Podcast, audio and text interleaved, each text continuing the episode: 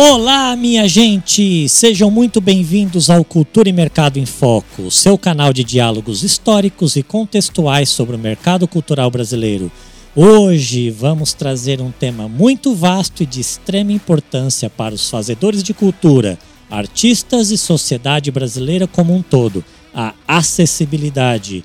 Aqui quem vos fala é Marcel Vitorino. Sou homem branco, cis, careca por falta de opção e usando uma camiseta e uma jaqueta preta. Junto comigo estão Larissa, sócia do Cultura e Mercado, e dois super convidados especialistas no assunto, Moira Braga e Cláudio Rubino.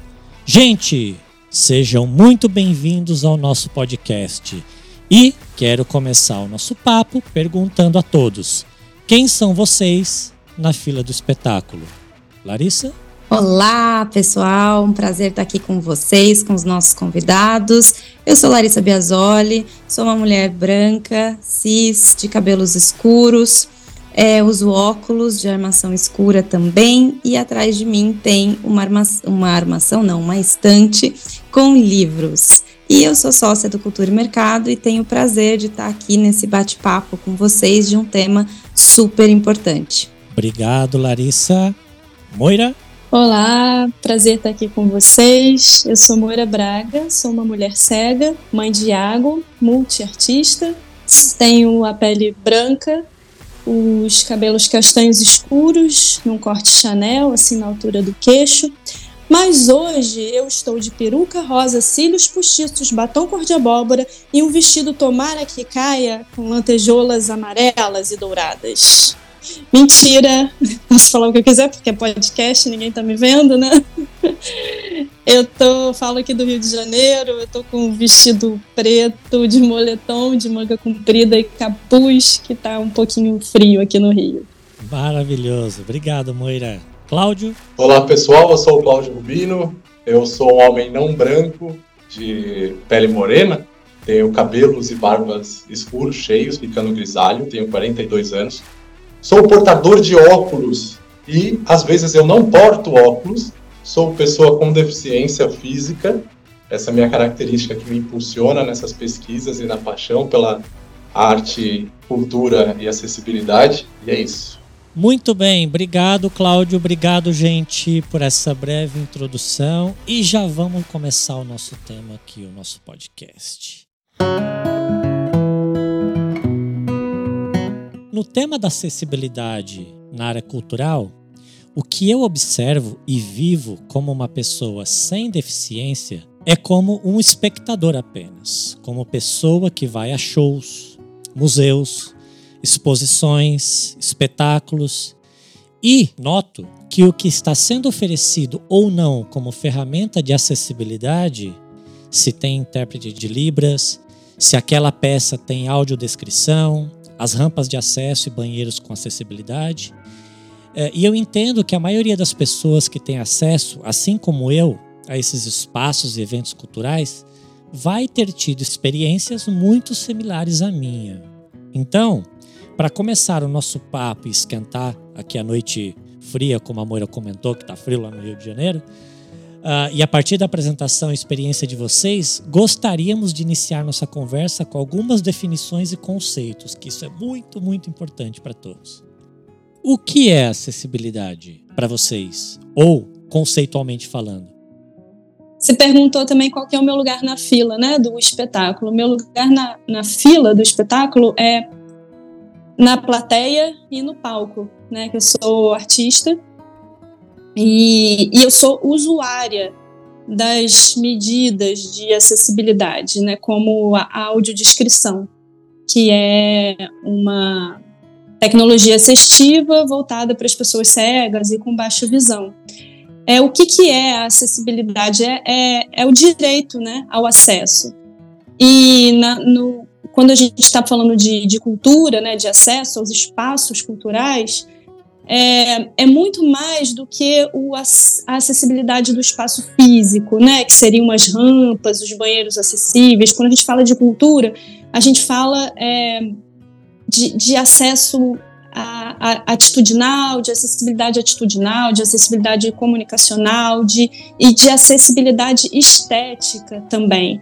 o que que as pessoas com deficiência precisam para é, fruir né, dessa obra que, que o espaço cultural está propondo, que pode ser uma exposição, pode ser um espetáculo, um show.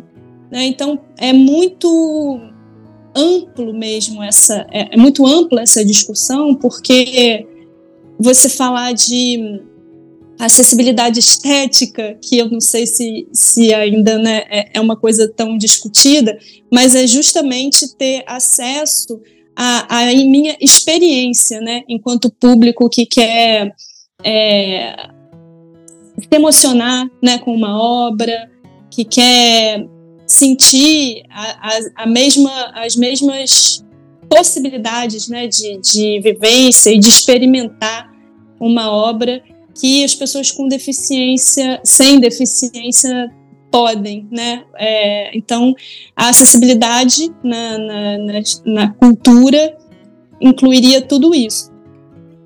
Eu, na fila do espetáculo, eu sou um misto, né? Assim, de um espectador, uma pessoa ansiosa para consumir cultura, né? Uma experiência cultural, e ao mesmo tempo eu sou um gestor que observa, né? Os detalhes é, das produções e desses espaços, né? Inicialmente uma percepção muito arquitetônica, né? Principalmente no aspecto da acessibilidade arquitetônica, quem são as pessoas que conseguem chegar até esses lugares, esses espaços e fruir com qualidade, com respeito, né? E com dignidade, utilizando banheiros ou áreas de alimentação, é, a escolher um lugar, né? Para assistir esse espetáculo, seja ele uma exposição, uma peça teatral e outros aspectos é, bem diversos da acessibilidade. Né? Então, assim, antes de mais nada, percebo a acessibilidade é, como um, um, um, aspecto global que vai muito além de recursos para apenas pessoas com deficiência. Né? A acessibilidade ela envolve toda e qualquer pessoa com e sem deficiência e ela é muito diferente de um acessório. Né? A acessibilidade ela não é um acessório é, eu acho que esse, esse ponto ele é uma das premissas iniciais assim, para a gente entender, enquanto produtores culturais, que a acessibilidade ela não pode vir depois da sua produção já pronta, montada, e se lembrar assim, opa, faltou aqui acessibilidade. Vamos chamar um especialista, vamos chamar algumas pessoas para aplicar os recursos de acessibilidade, cumprir né, uma lei, cumprir uma, uma, uma premissa aí de editais, né, que isso acaba acontecendo muito. Então, é diferente, né, esse processo de acessibilização. É, então, penso a, essa acessibilidade num contexto mais amplo, global, envolvendo as características aí, né, arquitetônicas, atitudinais, metodológicas, programáticas, né, e outras que a gente aprendeu com né, Romeu Sasaki, um grande autor aí, falando dos aspectos de, é, da acessibilidade nos vários âmbitos da percepção cultural.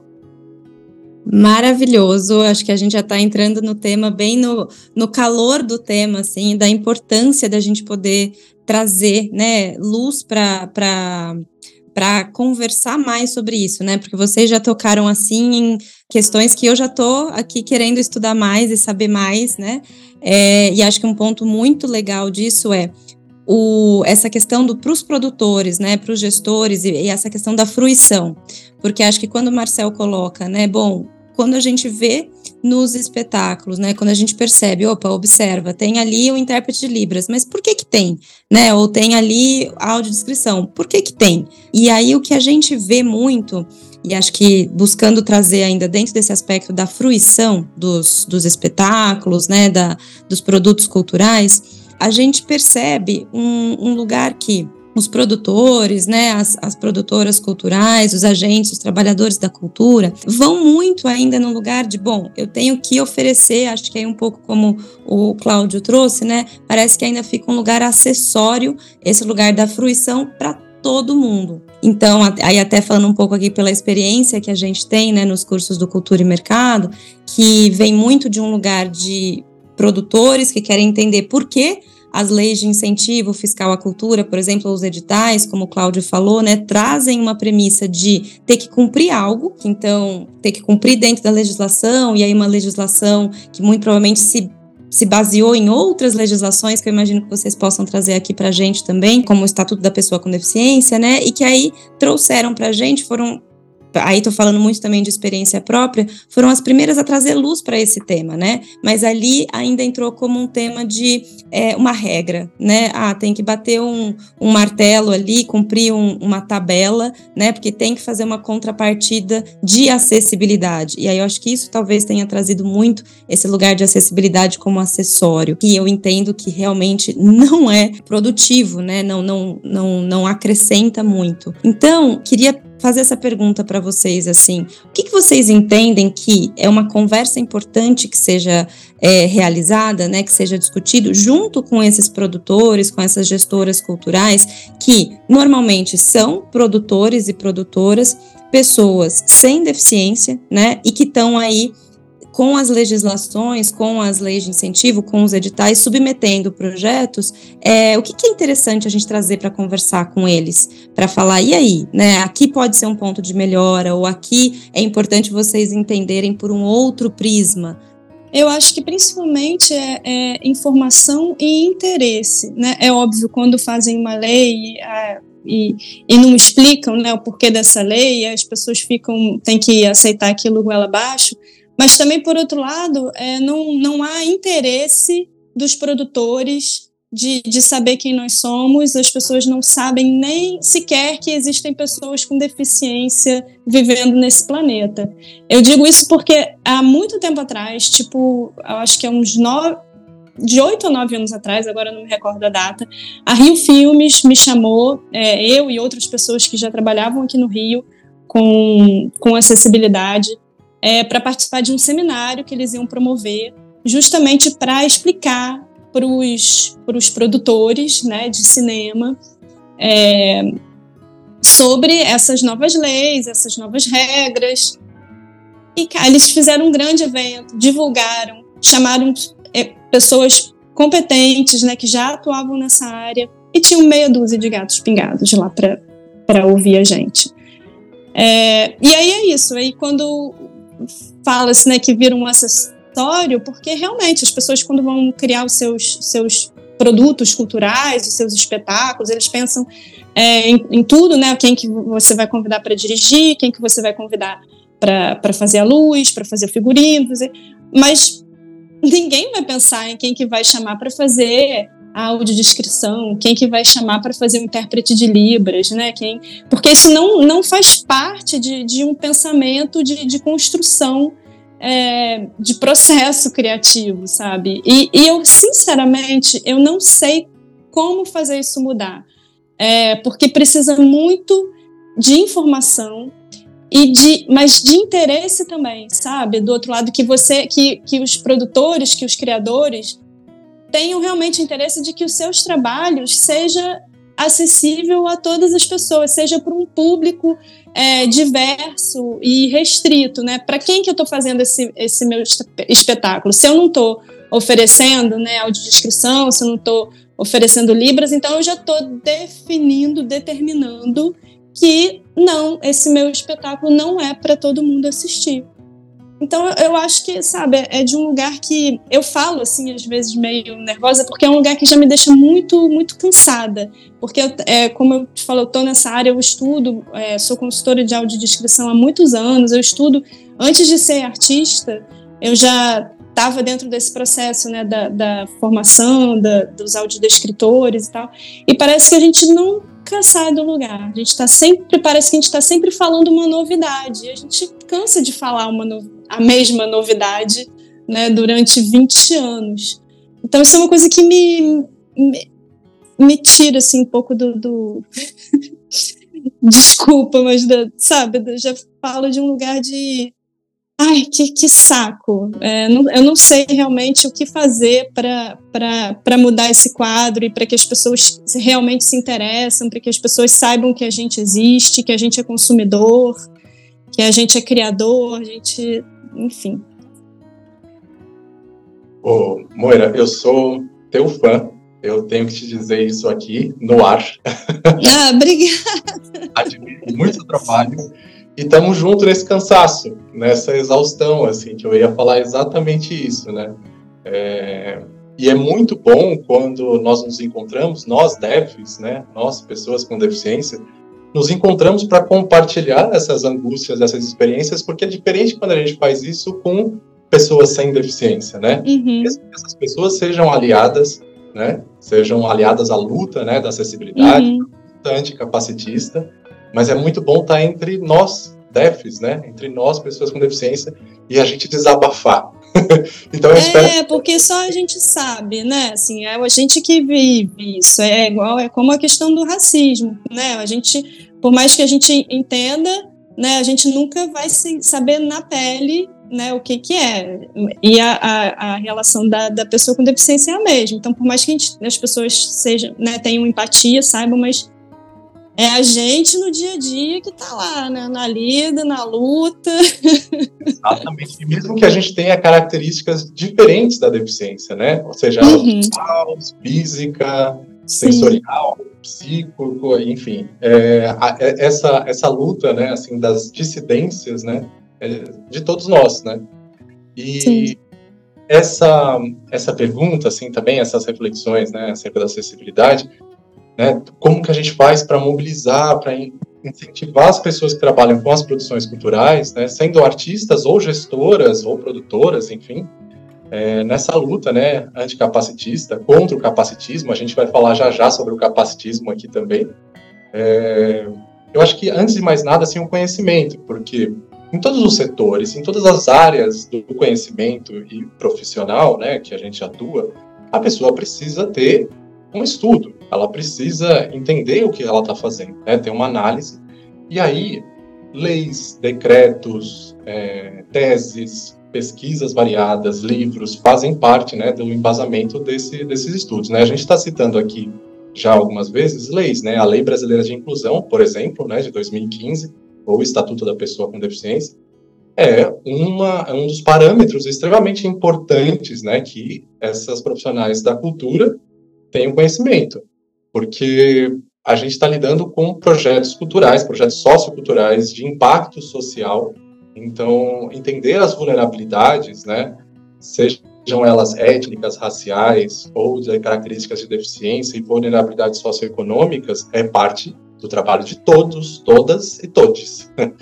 E aí, um, um, dado que reforça essa importância do estudo, né? Então, no mês passado, saiu uma pesquisa nova, né, do do PNAD, né, da Pesquisa Nacional por Amostra de Domicílios, do IBGE, né, é, foi feita em 2022, onde apontou que cerca de 18, quase 19 milhões de pessoas com deficiência vivem no Brasil, que é quase 9% da população. É, esse número é um pouquinho inferior ao que era o censo anterior, né, de 2010. A gente não sabe se nós nos curamos. Deficiência não é doença, tá? Eu tô sendo irônico, mas a gente não sabe se a gente né, aconteceu um milagre ou é, morremos, que é um pouco mais trágico, né, na, na visão assim. É, mas, enfim, de qualquer forma, porque anteriormente eram cerca de 45 milhões, né? É, eram 25 por, quase 25% da população. Exatamente. E agora é. quase 19%. É. Eu fiquei frustrada quando eu respondi o censo, porque como é aquela coisa de, de é, sorteio, né, que sai para você, aí ele me perguntou outras coisas, eu falei, ué, mas eu não vou dizer que eu sou, que eu sou deficiente? Eu quero constar no censo como deficiente. Ela, ah, mas não saiu para você. É. É, então eu não entrei, sabe? A gente, é, lógico que tudo é baseado em estatística, mas eu não entrei como pessoa com deficiência na, na pesquisa do censo. Eu também não. Eu também não entrei. Tá vendo? De fato, é uma estatística, né? Uma amostragem.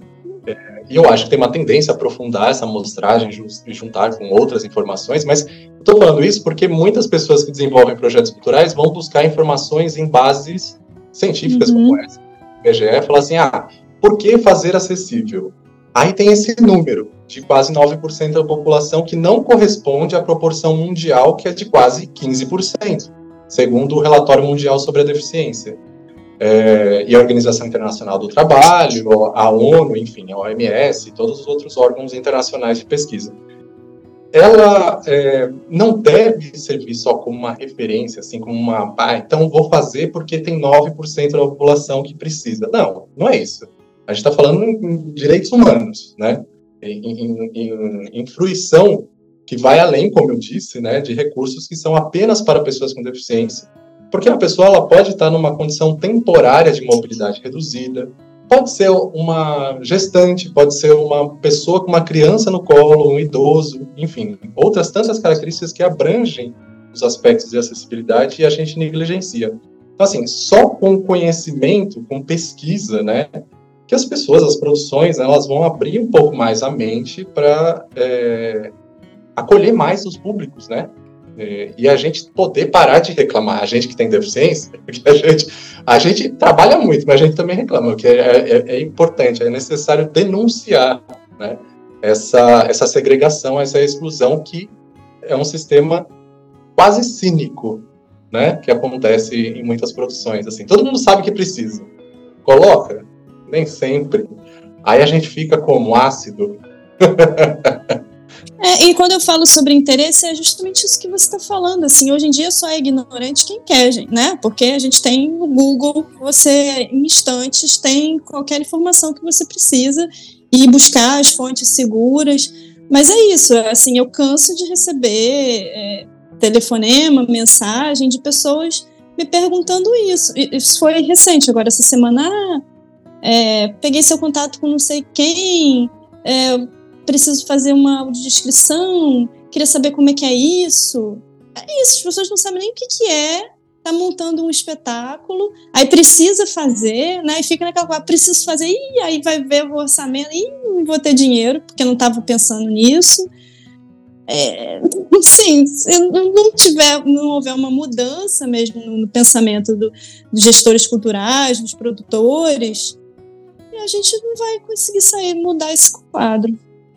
E tem uma coisa que eu acho bem interessante, só complementar também, assim, né, que tem alguns autores é, que pesquisam sobre a, alteridades do Estado, assim, digamos, né, é, partes de filosofia. Então, por exemplo, o Vladimir Safato, né, que é, tem uma pesquisa do um livro, na verdade, uma publicação do Circuito dos Afetos, e aí tem um trecho desse livro que fala do o quanto a gente opera muito pelo medo, né? É, então a gente tem medo de ser punido de alguma forma, né? Assim, o Estado ele trabalha numa forma de sistema de punição para que as leis, para que a, a, norma seja cumprida. É, e a gente precisa de, se desprender, né, disso, assim, entender a acessibilidade de uma forma mais afetiva, né, de uma forma mais é, segura e menos por oposição, menos pelo medo, né, e menos pelo pelo medo no sentido de receio mesmo, né, que as pessoas têm de se envolver com isso por não saber as terminologias, né, por não conviver com pessoas com deficiência, né, eu, eu, acho que isso é um fator que é preponderante, assim. Pessoas que não convivem com a diversidade tendem a não desenvolver projetos culturais diversos. Eu queria aproveitar só como o Cláudio trouxe a questão do censo, né? Para a roda aqui do debate, acho que é importante também falar aqui para os nossos ouvintes qual que é a importância do censo. Por que, que o, o, o falar sobre o censo num tema de acessibilidade? O censo é importante porque é a partir dele que qualquer país, qualquer nação traça o futuro das políticas públicas que vão ser, que vão ser criadas e desenvolvidas nos próximos 10 anos. Então, aqui no Brasil, a gente faz censos a cada 10 anos, então o anterior tinha sido em 2010, o, é, esse último que aconteceu ano passado era para ter acontecido em 2020, veio pandemia, o orçamento ele foi cortado, o orçamento inicial estava na casa de 2,3 bilhões, que foi cortado, cortado, cortado. No ano passado, com orçamento muito reduzido, o IBGE também não teve, é, realizou o censo, assim, foi uma mágica que eles fizeram com o orçamento que eles tinham na, em mãos. Mas é, a importan é, o que é importante dizer aqui para o nosso debate é, é a partir do censo que as políticas públicas elas são criadas. Então, quando a gente fala no tema de acessibilidade e quando a gente envolve leis que para tratar desse tema, se você identifica que apenas 9% da população tem alguma deficiência versus um censo anterior que, que era 25, as políticas públicas elas são pensadas com base nesses 9%. E aí é onde a gente entende a frustração tanto da Moira quanto do Cláudio nesse tema. Então acho que é importante falar sobre isso para que todos entendam o porquê da importância do, do censo nesse tema. E aí eu queria emendar, e o Cláudio falou assim: a gente trabalha bastante, mas reclama bastante. Eu queria sair um pouco do tema bad vibes, né? E ir para um tema mais good vibes. Eu queria que vocês nos trouxessem experiências, boas experiências é, e exemplos que vocês vivenciaram de ações de acessibilidade que vocês entendem que são ou inovadores, né? Quando a gente fala inovação, não é reinvenção da roda, não é isso, né? Mas que foi de uma forma inovadora e também que vocês se sentiram tratados com respeito, que você falou assim, nossa, realmente pensaram e estão fazendo a diferença.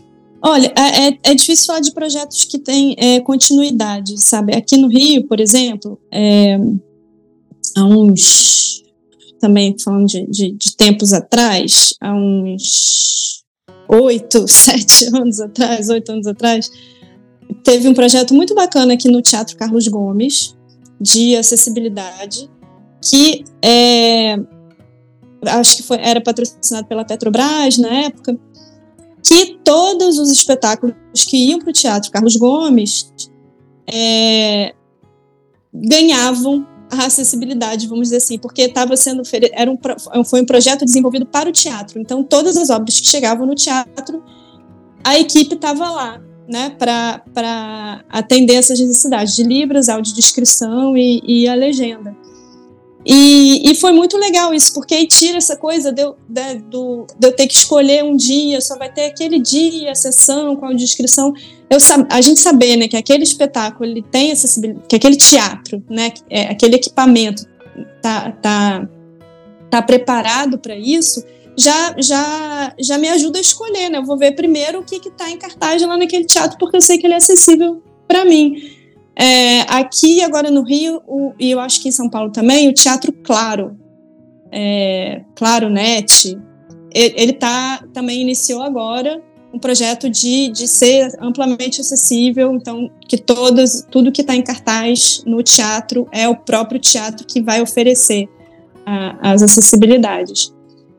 Agora, como é, é, esse tema né, de, de acessibilidade na, na Good Vibe é a minha pesquisa da vida enquanto artista, assim, porque eu, para mim eu falo que ela, a, a, eu vou além da, da, da, acessibilidade como só uma ferramenta assistiva, sabe? Por que não ela, ela, ela não ser criativa também, né? Por que não ela tá ali contando aquela história é, junto? Então, no, nos meus projetos, nos meus projetos autorais que eu realizo, eu incluo audiodescrição e acessibilidade dentro da, da, da estética do, do trabalho, sabe? Eu tenho um trabalho chamado Ventaneira, a Cidade das Flautas, que foi espetáculo de teatro, é livro, audiolivro, e na, na pandemia ele ganhou a versão audiovisual, né? Porque não podia acontecer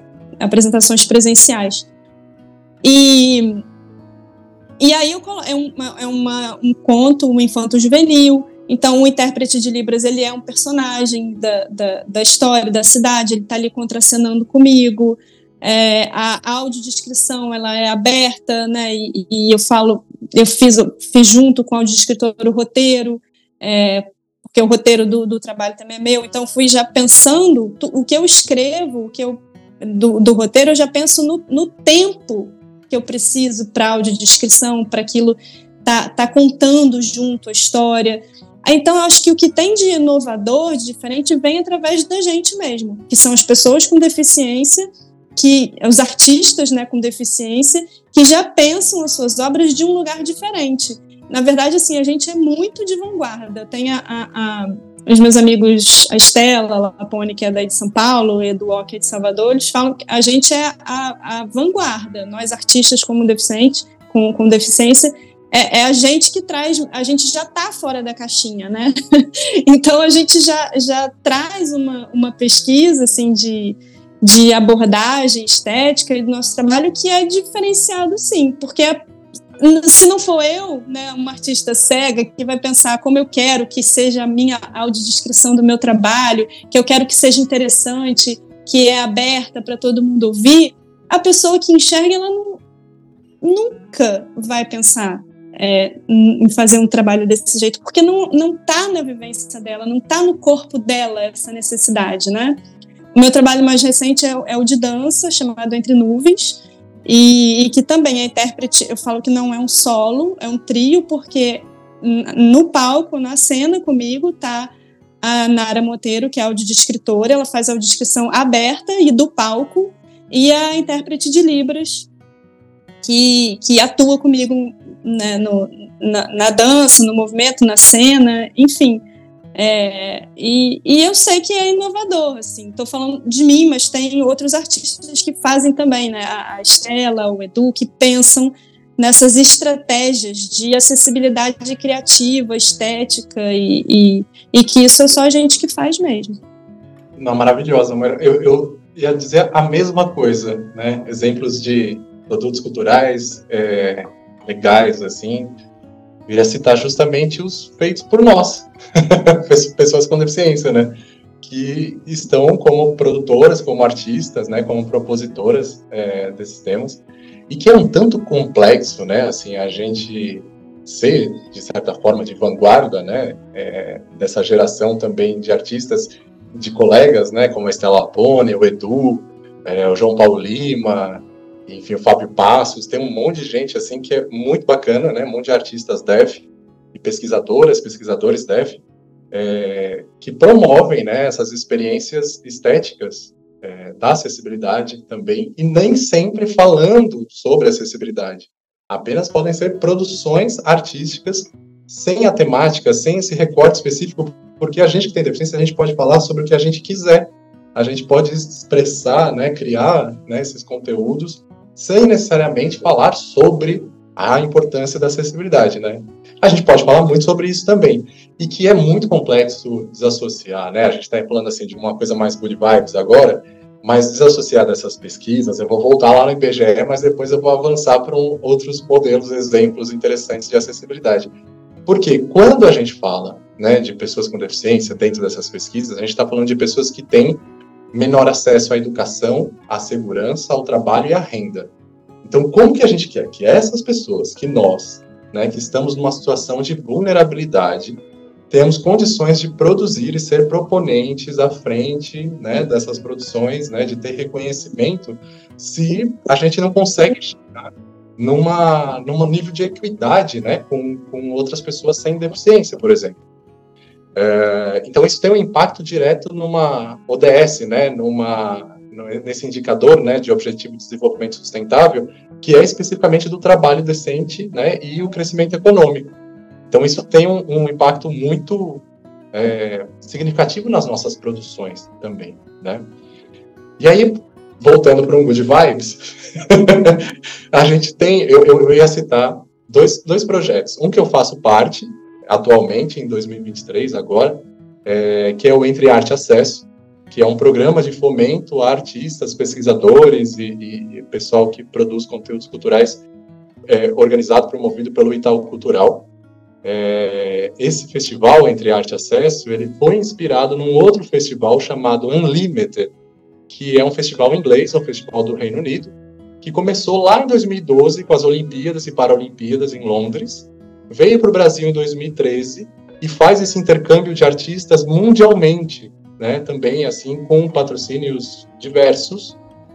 Eu acho que eu posso falar patrocínio aqui, né? Assim, que é, é uma é uma organização junto com é, o British Council, enfim, outras, outras empresas que é, financiam né, e, dão suporte né, para o desenvolvimento desses trabalhos. Então, esses dois exemplos, do Ence Arte Acesso e o Festival Unlimited, que tem na sua é, composição de gestão e de é, artistas pessoas com deficiência.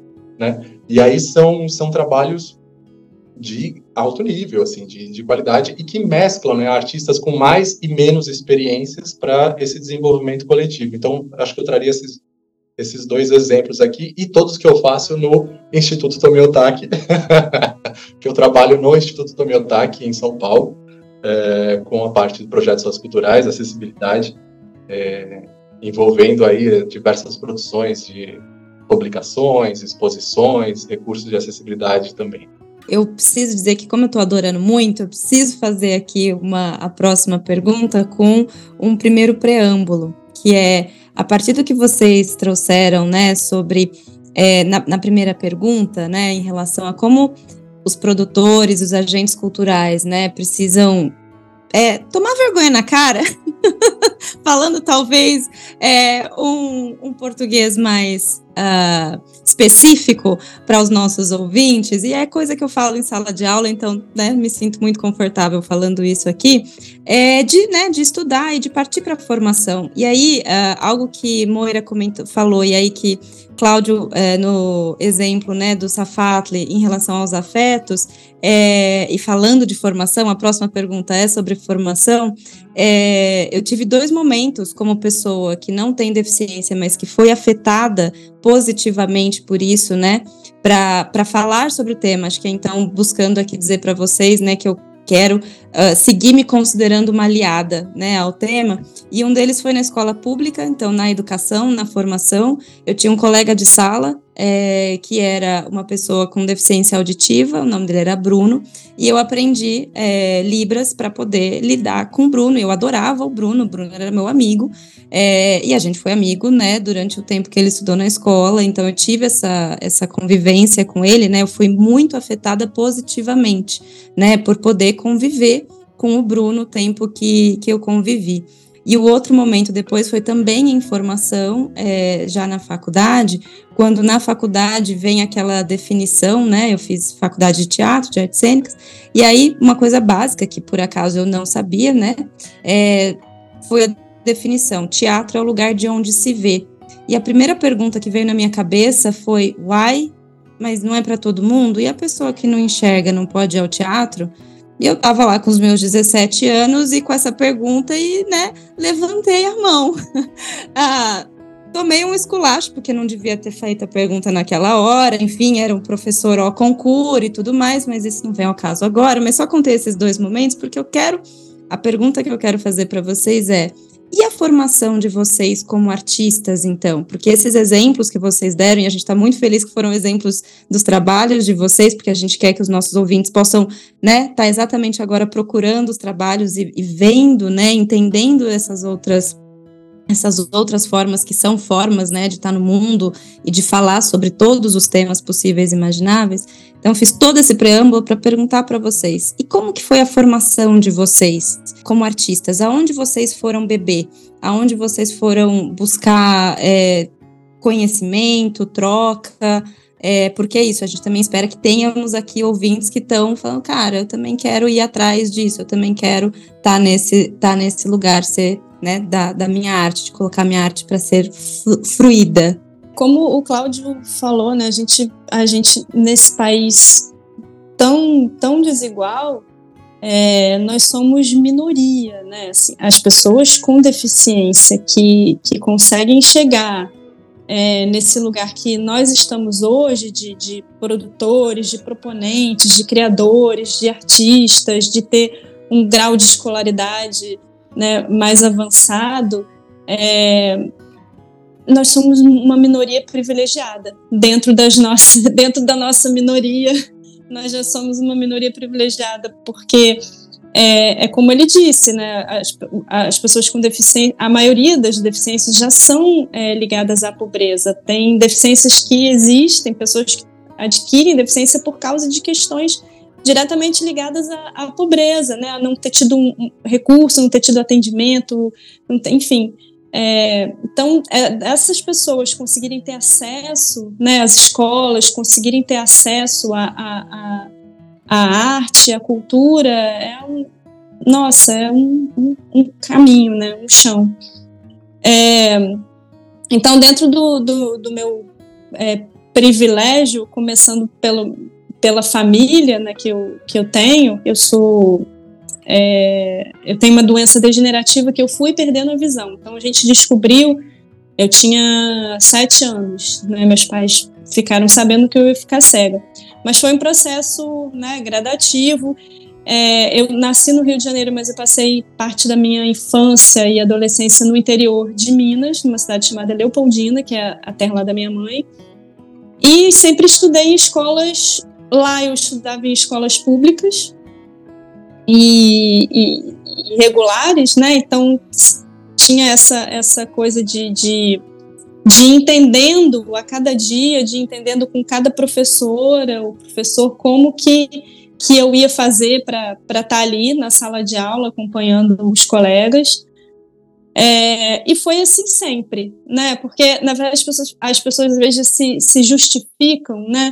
É, o, o não fazer pelo fato de não estar preparado, né? Ah, mas a gente não está preparado. Ninguém está preparado. Eu não estava preparada para ser deficiente, né? Os meus pais não estavam preparados para saber que eu ter uma filha com deficiência. A, a, vida não nos prepara, né? Ela apresenta a, a situação e a gente tem que aprender a lidar com ela, né? Então, assim, hoje eu estou fazendo mestrado na Universidade Federal da Bahia, um mestrado em, em dança, que acabou sendo online por causa da, da pandemia. Eu me eu entrei, me inscrevi, entrei na, na, turma de, de 2021 e que na verdade foi a única forma de eu fazer esse mestrado que eu queria muito, é um mestrado profissional. É, eu não poderia nesse momento com um filho pequeno e tal me deslocar e morar na Bahia, então quando né, tinha essa oportunidade de fazer online, é, pelo fato né, da universidade estar fechada por causa da, da Covid-19, eu, eu encarei essa e, e vou defender é, agora nesse, nesse semestre.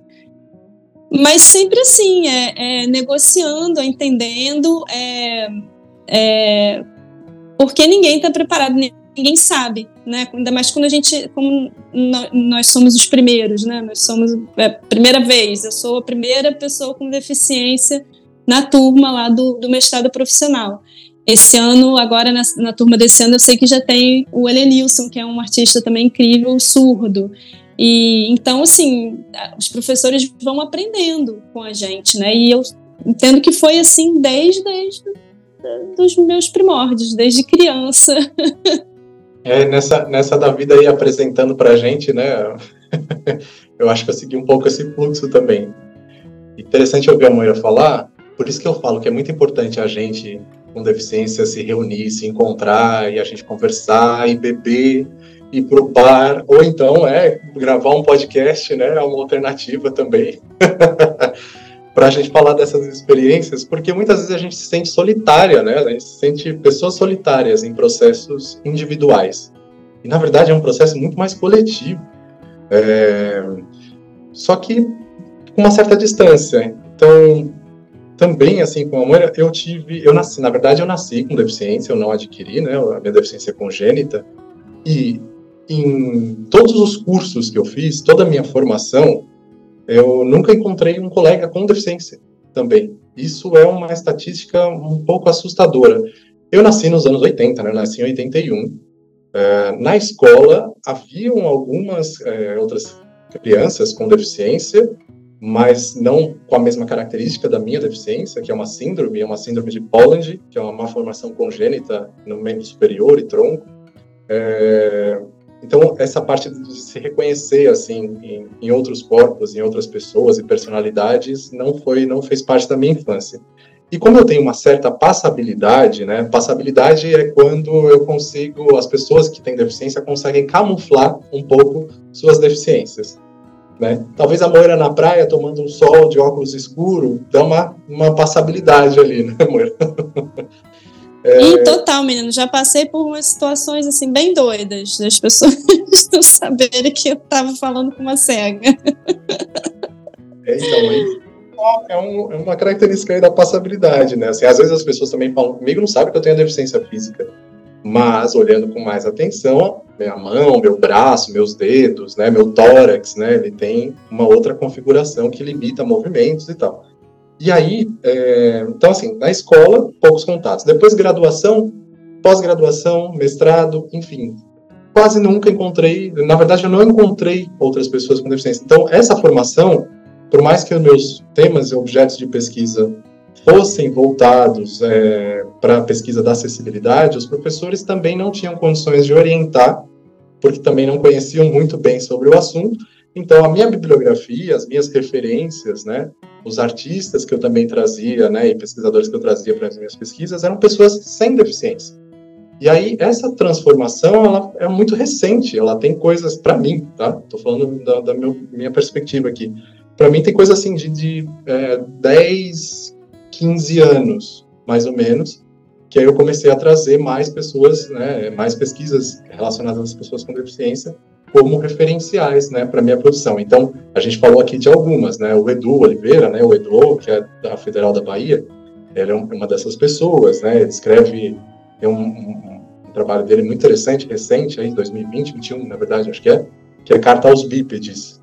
É, acho que vale muito a pena o pessoal conhecer esse trabalho, né? Bípede, né? Essa definição é de todas as pessoas é, que não têm, é, não, não são pessoas com deficiência, né? Ele se refere dessa forma. Então, é, essas minhas referências é, foram recentes e a vida foi apresentando. Então, assim, eu comecei também é, como educador nesses espaços culturais. Eu sou da leva da Brasil Connects, que era uma empresa que fazia mega exposições aqui em São Paulo. É, e essa empresa, então, assim, tinham muitas exposições grandiosas com recursos e parte dos recursos de acessibilidade, né, que começaram a ser desenvolvidos nos anos 2000 aqui nos equipamentos culturais de museus, né, exposições, foi também impulsionado um pouco aí pela por algumas dessas exposições. É, então aí eu comecei a ter contato com a diversidade na minha prática profissional, né, atendendo grupos de pessoas é, com deficiência e reconhecendo esses corpos, né, essas dissidências em mim também. Então a minha transformação, a minha formação se deu pelo contato direto com o público, convivendo com, com a diversidade. É, muito mais do que por referências acadêmicas, que agora eu tenho que agora eu tenho esse contato, né, essa proximidade também, mas demorou. Ô, Cláudio, mas demorou é porque demorou mesmo, assim, eu acho que nós somos a, a, a primeira geração a, a, chegar nesse lugar, sabe, a, a, chegar na academia, né, o Edu, a Anaí Guedes, a, a Renata é, de Belo Horizonte, esqueci o sobrenome dela, Renata Mara, é, a, a, aqui no Rio, a Camila Alves. É, é, é, tudo isso muito recente mesmo. A gente é, é como você falou, diante de, de, um país tão desigual e, e, e, agora, né?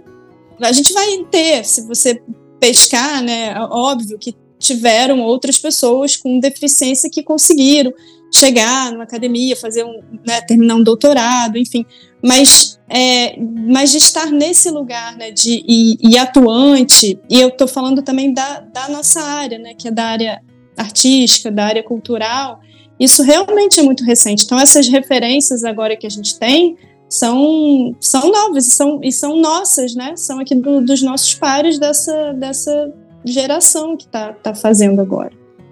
E, e, e, tem muitos, muitos também de mídia, né? Relacionados à, à, mídia, à grande mídia, né? A TV, as séries, né? Eu acho que você pode falar muito bem sobre isso. é, porque quando a gente assiste, né? Um, uma produção assim, a gente não encontra essa diversidade ou encontra uma diversidade representada por uma pessoa que não tem deficiência, né? Isso tem um impacto também um pouco dolorido, né? Uhum. É, tem algumas produções, tem uma, trazendo mais uma referência aqui, tem uma, uma produção britânica da BBC 4, é, chama Crypt Tales, é, que são pequenos contos só de artistas, de intérpretes aí com deficiência, é, que é muito bacana. É, e aí me, me, lembra também assim o, o, quanto a gente foi obrigado é, algumas gerações nossas e anteriores à nossa também, porque tem muita gente na resiliência. é, quando a gente foi obrigado... É, para a gente estar tá aqui é porque tiveram outros né, que abriram portas, assim, a gente tem a, a ancestralidade, né, Def, muita gente teve que brigar, morrer para a gente estar tá aqui, isso é fato. Exatamente, assim, e, e, e, a gente teve que neutralizar um pouco as nossas características dissidentes para sobreviver, negociar né, essas nossas necessidades que são urgentes, a gente tem que negociar elas constantemente. Eu lembro, eu, eu tive uma formação também de, de dança, eu fui bailarino de clássico espanhol e flamenco. Ai, que legal! É, só que era um perrengue, porque assim, disfarçar a minha deficiência, eu não podia mostrar uma descompensação no meu corpo da simetria, porque eu também toco castanholas e tal, e quando a gente toca castanholas, a gente tem que esconder a castanhola atrás da mão. E aí eu deixei de dançar, eu, vou, eu falo sobre isso assim tranquilamente agora porque eu faço terapia. Mas eu deixei de dançar porque tinha uma cobrança e uma crítica muito grande com a assimetria e o fato da minha deficiência sobressair algumas vezes no palco. E agora a gente está num outro movimento muito mais interessante, que é, sim, meu corpo é dissidente, eu tenho essa deficiência e eu reforço essa minha característica, essa minha personalidade, né? Somos, assim, eu sou anos é, 80, né, como eu disse, 40 e tantos anos, então é uma geração que teve que camuflar. Agora, a gente está falando de uma geração e a gente que está vivendo agora também, a gente não precisa mais camuflar essas deficiências. A gente não deve, a gente nem pode. A gente precisa expor isso e denunciar o creep face, né, também, que é quando uma pessoa sem deficiência se passa por pessoa com deficiência é, num, num contexto de promoção, né, e de é, tomar representatividade do outro. E aí, ouvindo vocês falando, me faz já ir para o próximo tema da nossa conversa, que é falar sobre capacitismo, né? E, e como trazer à luz esse tema. A gente escuta muito falar sobre racismo, sexismo, etc, etc, etc. Mas essa palavra capacitismo não é tão conhecida. E eu gostaria de aproveitar esse momento aqui para a gente falar o que, que é o capacitismo uh, e o que, que a gente tem que fazer para principalmente identificar atitudes capacitistas, porque uma vez que a gente saiba como identificar, a gente consegue denunciar, como você mesmo comentou, Cláudio. Não, eu, eu acho que é, tem assim, é uma palavra ainda esquisita, né, para muitas pessoas, né? É, como você bem disse, Marcelo, assim, a gente ouve falar do racismo, né, bastante, a gente ouve falar de xenofobia, de misoginia, né, de outros preconceitos, discriminações e crimes, né, de uma forma muito mais é, é, recorrente. Né? As pessoas estão com muito mais consciência, inclusive transfobia, LGBTQIA+, fobia, né? É, são temas que são bem mais recorrentes. Mas aí, como eu disse, né, as lutas, né, assim, sobre nós, pessoas com deficiência, a gente está lá no último vagão do trem. Né? Então, atrás de todas essas discriminações, preconceitos, fobias e crimes, né, estamos nós, pessoas com deficiência, reivindicando também uma coletividade nessa representatividade, né, nessas lutas que são transversais, nessas é, pautas né, que são tão importantes para o desenvolvimento social como um todo. Então, dentro de populações negras, indígenas, trans, homens e mulheres, existem pessoas com deficiência no mundo inteiro. Então, isso que é muito importante saber. Então, o fato de você estar tá na luta antirracista não te faz automaticamente anticapacitista. Você precisa ter esse conhecimento também de que pessoas com deficiência é, têm características e necessidades específicas que podem cair em, subjugação. Né? Então, assim, a palavra capacitismo está né, tá relacionada à capacidade, né, a quando se julga de capacidade do outro em executar uma tarefa, se relacionar, enfim, ser funcional para a sociedade, né? Essa sociedade capitalista que a gente vive, quanto que a gente entrega de serviços e, e, e diversão, né? Também. Então, a, a, a, essas capacidades estão em voga. Aqui no Brasil, essa palavra, eu bem didático, né? Só porque é, aqui no Brasil, essa palavra ela foi trazida por algum artigo da Naí Guedes, que a Moira citou agora há pouco também aqui, uma pesquisadora dissidente também, uma mulher com deficiência, é, que foi uma tradução do ableism, que é um termo em inglês né, referente a essa ideia de, de capacitismo. E ela trouxe isso né, num artigo dela, traduzindo para o português, muito recentemente, 2015, 16, se não me engano, acho que foi 2016. Né? Então a gente começa a falar mais sobre o capacitismo de 15, 16 para cá, né, aqui, aqui no Brasil. E agora, mais por conta das mídias, né, ajuda a impulsionar isso. Então, toda essa atitude preconceituosa contra nós, pessoas com deficiência, que hierarquiza capacidades, E aí eu chamo aqui de volta, né, Stella Lapone, que também foi citada aqui algumas vezes, que é uma artista que escreveu um manifesto é, anti-inclusão, né, porque essa ideia de inclusão, ela pressupõe muitas hierarquias. Quem inclui, geralmente é uma pessoa branca, sem deficiência, hétero, homem, é, que vai falar, você pode, você não, né? E aí, se a pessoa com deficiência não tem um alto rendimento e essa passabilidade, como eu falei que eu tenho, né, e por isso que eu estou nessa posição privilegiada também aqui, em detrimento de outras pessoas é, com deficiências que comprometem mais a comunicação, falam, as mobilidades e tal, é, essa pessoa acaba não sendo inclusa, né, porque ela não entrega esse rendimento social. Então, o capacitismo ele está nesse nesse lugar aí também de hierarquizar e idealizar um corpo, uma beleza e julgar é, com sentimento de pena, é, com um sentimento de desprezo, né? E aí acaba interferindo assim na vida afetiva, na vida profissional, na vida sexual, né? Em todos os âmbitos da vida de, um, de uma pessoa.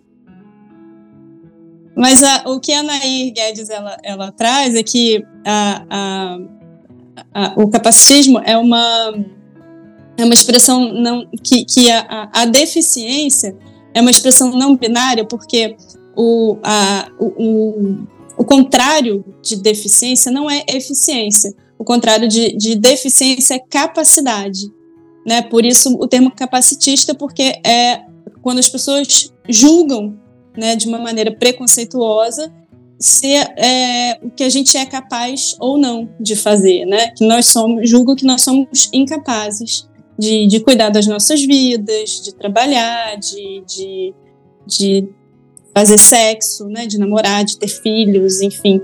É, então, o capacitismo é esse, é esse preconceito, né? E a falta de, de conhecimento é, sobre a deficiência e que isso gera muita, muitas agressões, muitas violências inclusive aquelas violências é, veladas, que têm capacitismos que são disfarçados de boas intenções.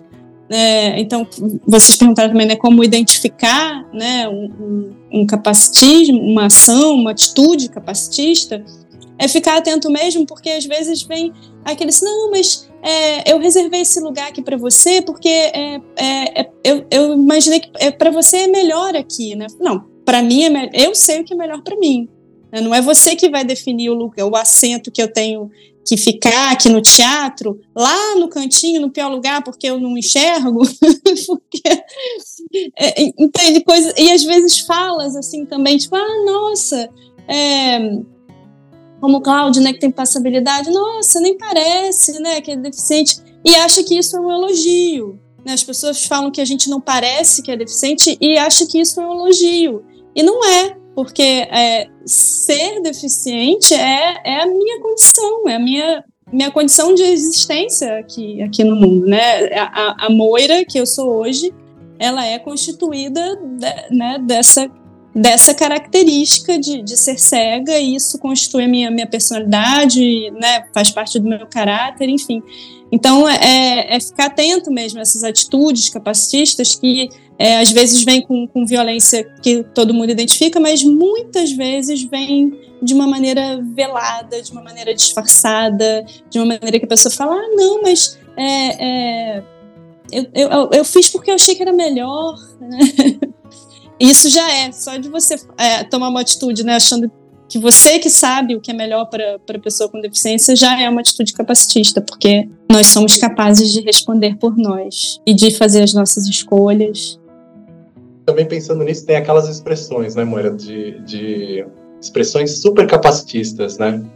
É, por exemplo, ah, não tá vendo? Não, é cego, não enxerga. E aí, quando se refere né, para uma pessoa que não está percebendo alguma coisa, é, tem muitas expressões, né? Não só aqui no Brasil, no mundo inteiro mesmo, assim, né?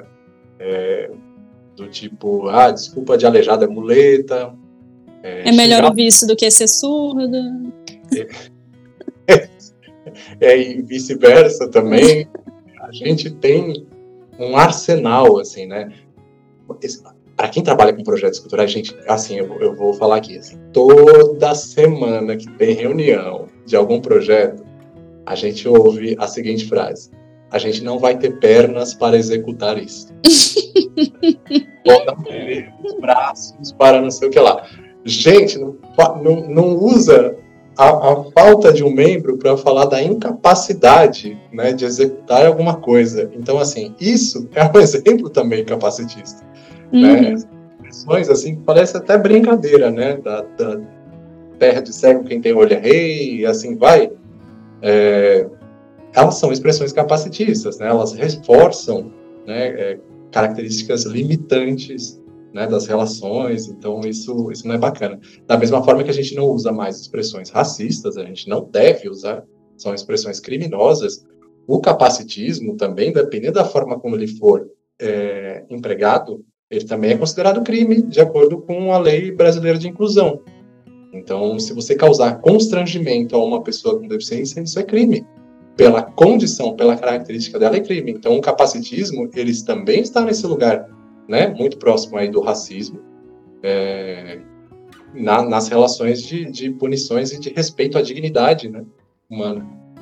Essa, essa, são tantas coisas relacionadas, né, assim, quando a gente fala de acessibilidade, é que muita gente pensa assim num contexto muito médico, né, também da deficiência, da acessibilidade, né, nas produções, do que a pessoa é capaz ou não de fazer, né, como a gente está falando do capacitismo.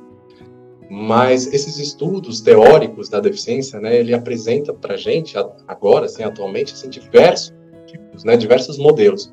A gente fala das contraposições do modelo médico, que opõe ao modelo médico, que é aquele modelo que fala da limitação, que fala do CID, do, da CIF, que são é, elementos extremamente importantes para a sociedade, para a gente ter garantias de direitos, né, é, de assistência à saúde, de é, habilitação, né, tirar uma habilitação aí de pessoa com deficiência também, precisa do CID, né, dessa é, classificação internacional, ou CIF, né, de doença e funcionalidade, é, que está no contexto médico. E aí se opõe o modelo social. Aí fala, o modelo social diz que a barreira imposta está na sociedade e não na pessoa.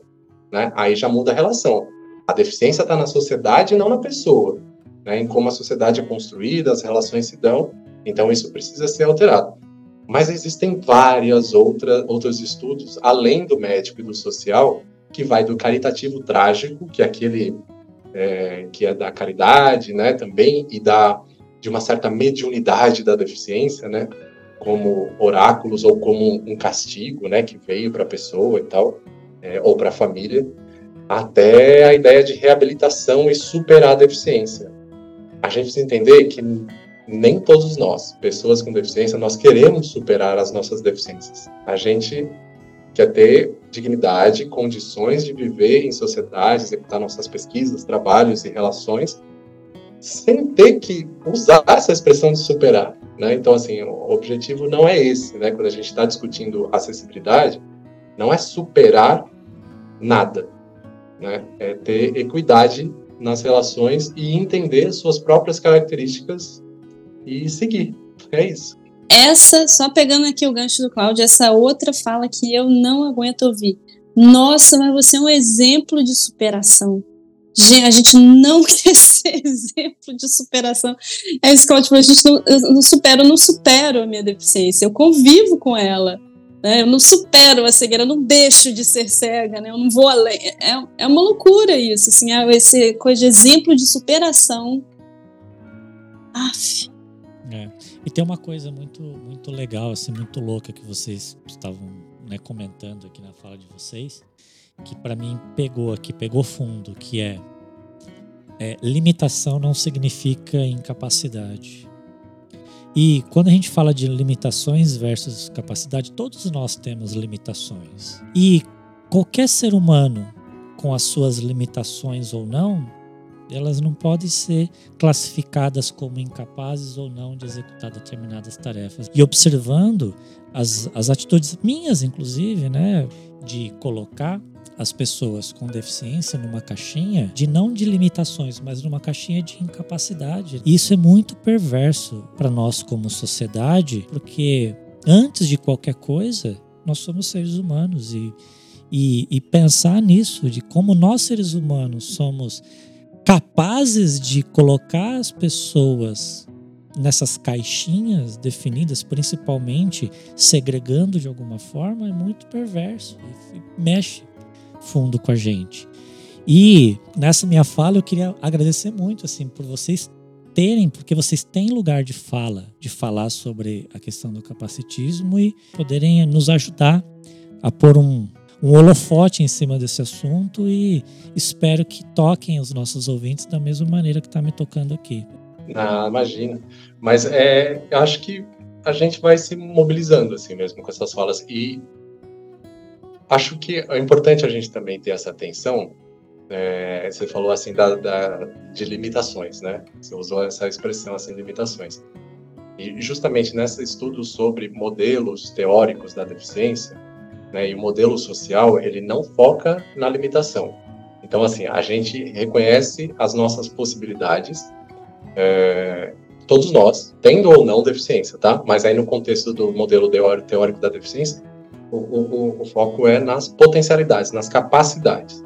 Então, assim, não vou falar da minha limitação. Inclusive, tem um novo sistema de avaliação. Eu falo que eu falo pra caramba, mas tem um novo sistema de avaliação é, aqui no Brasil, em, em vigor, né, que chama IFBRM, que é Índice de Funcionalidade Brasileiro Modificado. Ele foi aprovado pelo CONAD, né, que é o Conselho Nacional da Pessoa com Deficiência. E é uma visão mais biopsicossocial da deficiência. Então, não é um estudo que vai focar assim, ah, você consegue, por exemplo, eu, né, eu tenho a mão com deficiência. Eu, você consegue segurar ou não alguma coisa? Quanto peso que eu aguento? É, aí fala, não consegue segurar, não aguenta peso, não tem flexibilidade. Esse, essa avaliação não vai colocar dessa forma. Vai colocar assim, ele consegue tantos por cento, tem uma flexibilidade razoável, etc. Então, é, ele não foca na limitação, mas no contexto onde a pessoa está né, e nas capacidades que ela tem de desenvolver. A gente, nas produções culturais, nas artes, a gente está nesse rumo, tá? Não, a gente não está focando no que a gente não consegue fazer. A gente está focando em como a gente consegue, né, das potencialidades como a gente faz. Então, limitações é uma palavra que é, é, desse, desse vocabulário ela é, ela é, banida de alguma forma, mas de potencialidades e características, é, eu acho que sim, porque é isso, né? A diversidade é uma grande diversidade. A gente não consegue se colocar em caixinhas, né? Como você falou, assim, não, não dá para colocar né, todas as deficiências físicas numa caixa. Não, vai ser muito variado. Todas as pessoas com deficiência visual e cegas numa caixa. Também não. Tem gente que tem memória visual, né, Moira? Tem gente que não tem. É, e assim vai, com as outras também. É, até porque quando começa, a, as pessoas começam a ter contato com esse tema, né, da deficiência, da acessibilidade, e, e eu sinto, né, e, e, e, as pessoas sentem empatia pelo tema, elas começam, é, é um cuidado também que tem que se ter, começam a querer, é, nesse movimento de empatia e de, e, e de se, e identificação né, com, com a questão, com a causa, e, e para não correr o risco de querer achar que ela, tam, que ela também tem, por ela ter uma limitação, porque as pessoas falam, não, mas é limitação todo mundo tem, eu também sou um pouco é, né, deficiente, porque isso não existe, né? Assim, é, você falar que, né, associar alguma limitação que, que você tem, que, que todos têm, achar que isso pode ser considerado uma, uma deficiência sua. Não é, né? Porque você não passa pelas questões que as pessoas com deficiência passam no dia a dia. Então, é, é, é, é ter a empatia, é entender é, saber né, do que está se discutindo, conhecer esses pensadores a, atuais né, que, que, que, discutem a, a deficiência, tanto na, nas terminologias quanto na, na forma de, de, de, pesquisar, de avaliar os conceitos. É, é, assim que eu acho que a gente vai, vai mudando né, a, a forma de, de pensar e de, de estar junto na causa. Olha, vocês falaram que dá para que falam demais, mas eu queria dizer que eu queria ficar aqui mais um tempo. Mas ao mesmo tempo, é, vocês já estão uh, oferecendo para gente aqui, né, um, um, debate maravilhoso, ideias assim. É, eu, eu, brinco com as engrenagens, né? A engrenagem aqui está rodando de um muito para tudo, né? Para muitos lados aqui potentes, eu acho. É, eu acho, não, eu tenho certeza, e eu queria é, utilizar agora um momento de fala só para fazer, acho que, um, um agradecimento mesmo, acho que um agradecimento barra é, uma propaganda do seguinte, é, acho que a gente comentou, né, o tão vasto que é o tema e o tanto que a gente precisa seguir falando disso e o tanto que é importante, não só falando disso, né, mas falando do nosso mercado cultural como um todo, né? Então acho que trazer o que é, que são possibilidades e questões de acessibilidade, trazer luz ao tema é, de uma forma a, a entender possibilidades produtivas lá para frente, né? E eu acho que muitas de, de momentos, estou levando aqui para mim, eu também me sinto privilegiada por conta disso, estou levando aqui para mim muitos momentos é, importantes, né, para isso, de entender a, a necessidade do afetar-se pelo outro, entender a necessidade de formação mesmo, no sentido não de que vai existir uma cartilha, né? Porque eu acho que esse é um lugar que ainda as pessoas esperam. Ah, vai existir uma cartilha que vai me ensinar a lidar e aí eu vou lidar corretamente. Não, não, não, não. A questão é você tem que estar no mundo, né? Acho que é como a Moira falou, né? A vida não prepara, ela apresenta. Moira, vou, tô levando para a vida essa agora, tá? é, e acho que nesse lugar, né, de tá, de, de, de, de, lidar e saber que é necessário lidar, porque a gente está lidando com pessoas, né, o tempo todo, né, por mais que às vezes a gente não queira, às vezes a gente quer ficar no nosso cantinho e falar, não, hoje não, pessoas hoje não, obrigada, né, mas a gente está lidando com pessoas o tempo todo.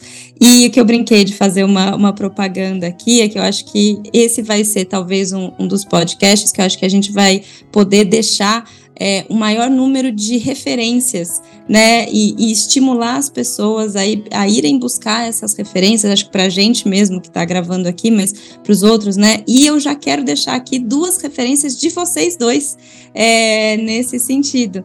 É, porque a Moira participou com a gente de um, de um seminário em 2020, com a gente Cultura e Mercado, é, como, como uma artista, então ela apresenta um, um pedaço do trabalho dela no começo de um debate, né, de um, do seminário que a gente fez sobre acessibilidade, cultura e arte, então a gente vai buscar deixar esse, esse link para que as pessoas possam conhecer um pouco do seu trabalho. Eu já, e aí eu estou falando isso já é, com, com uh, um sentimento de muita, muito agradecimento mesmo pela, pela Moira ter se disponibilizado lá em 2020, a gente estava num auge de, de pandemia, e Cláudio vai estar com a gente num futuro próximo, porque a gente também nesse trabalho aí de formação e aí pensando também em outros lados de uma moeda, que é a moeda que a gente falou aqui do mundo capitalista, que tem patrocinador, que tem né, é, gente querendo também por vezes se utilizar do tema, né? Falar, não, eu faço, não, eu tenho um time diverso, não, eu tenho todos esses momentos, né, de, de acessibilidade, inclusão, usando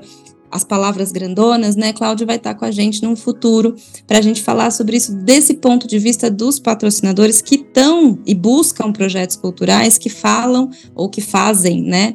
É, que cumprem aí questões, exigências e tudo mais, e que aí estão nesse, nesse lugar de, de executar é, medidas de acessibilidade, colocam isso nos seus projetos, né? Não falei tão bem assim, mas deu para entender que vai ser um seminário de gestão lá na frente em setembro. Estou fazendo muito mistério sobre, sobre esse. Mas estou utilizando assim muito meu tempo aqui de fala só porque eu acho que é, eu, eu esse o, o, o tema acessibilidade me toca porque eu acho que eu sou sempre tocada por seres humanos, né? É, então, eu tenho sim os meus momentos de não querer conviver com pessoas, mas é, sou sempre muito afetada. E vocês uh, não só hoje pelo debate, mas aí por isso que eu quis falar que a gente já se encontrou em outros momentos, né, Cláudio? É, foi meu professor no curso no SESC e vocês me afetam muito positivamente nas diferentes esferas em que vocês atuam, né? Então hoje vocês estão aqui numa atuação mais específica nesse tema, mas eu só queria estender essa minha fala como um agradecimento mesmo gigante, porque é, ter a possibilidade de ser afetada por vocês é, nessas, nesses diferentes momentos, eu sei o tanto que melhora é, quem eu sou, não só como pessoa, mas aí também como formadora, porque eu acho que esse estar na.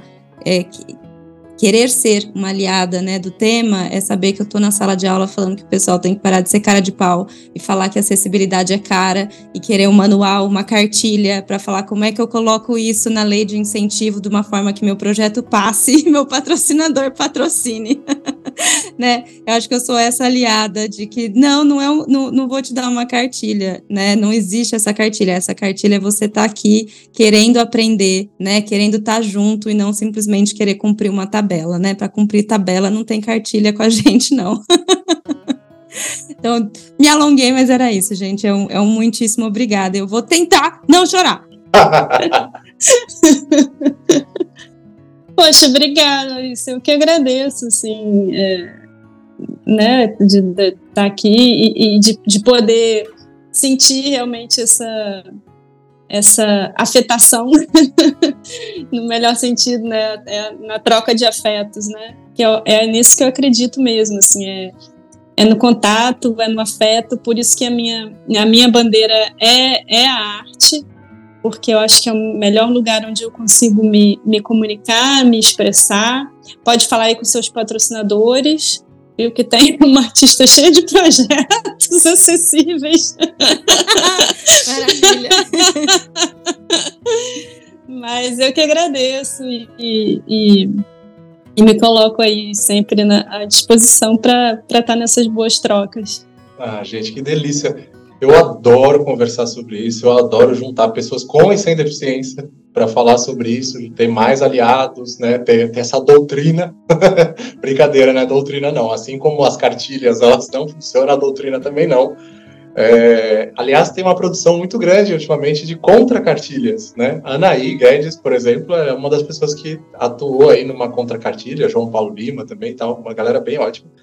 E aí, é, é importante a gente pensar dessa forma, fora da, da caixinha também, né? Tem parâmetros que são importantes a serem seguidos, né? Algumas normas, NBRs, né? Assim, as normas técnicas, né? A BNT 9050, quem é da arquitetura aí conhece, acho que bem, mas é, a gente também precisa pensar de uma outra forma, né? Não tão técnica, né? É, e pensar nesse impacto, né? Que a exclusão de nós, pessoas com deficiência, tem na sociedade, isso, pensando, por exemplo, no mercado de trabalho, que é quase 7% do PIB de cada país, tem um prejuízo aí, né, da exclusão da força de trabalho de pessoas com deficiência. E aí, é, só para fechar também, eu costumo né, dizer assim que para a acessibilidade funcionar, né, além de tudo isso que a gente está falando aqui nessa última hora, é, ela precisa de investimento. Então, quando a gente fala de patrocínios, né, é, é muito importante, realmente.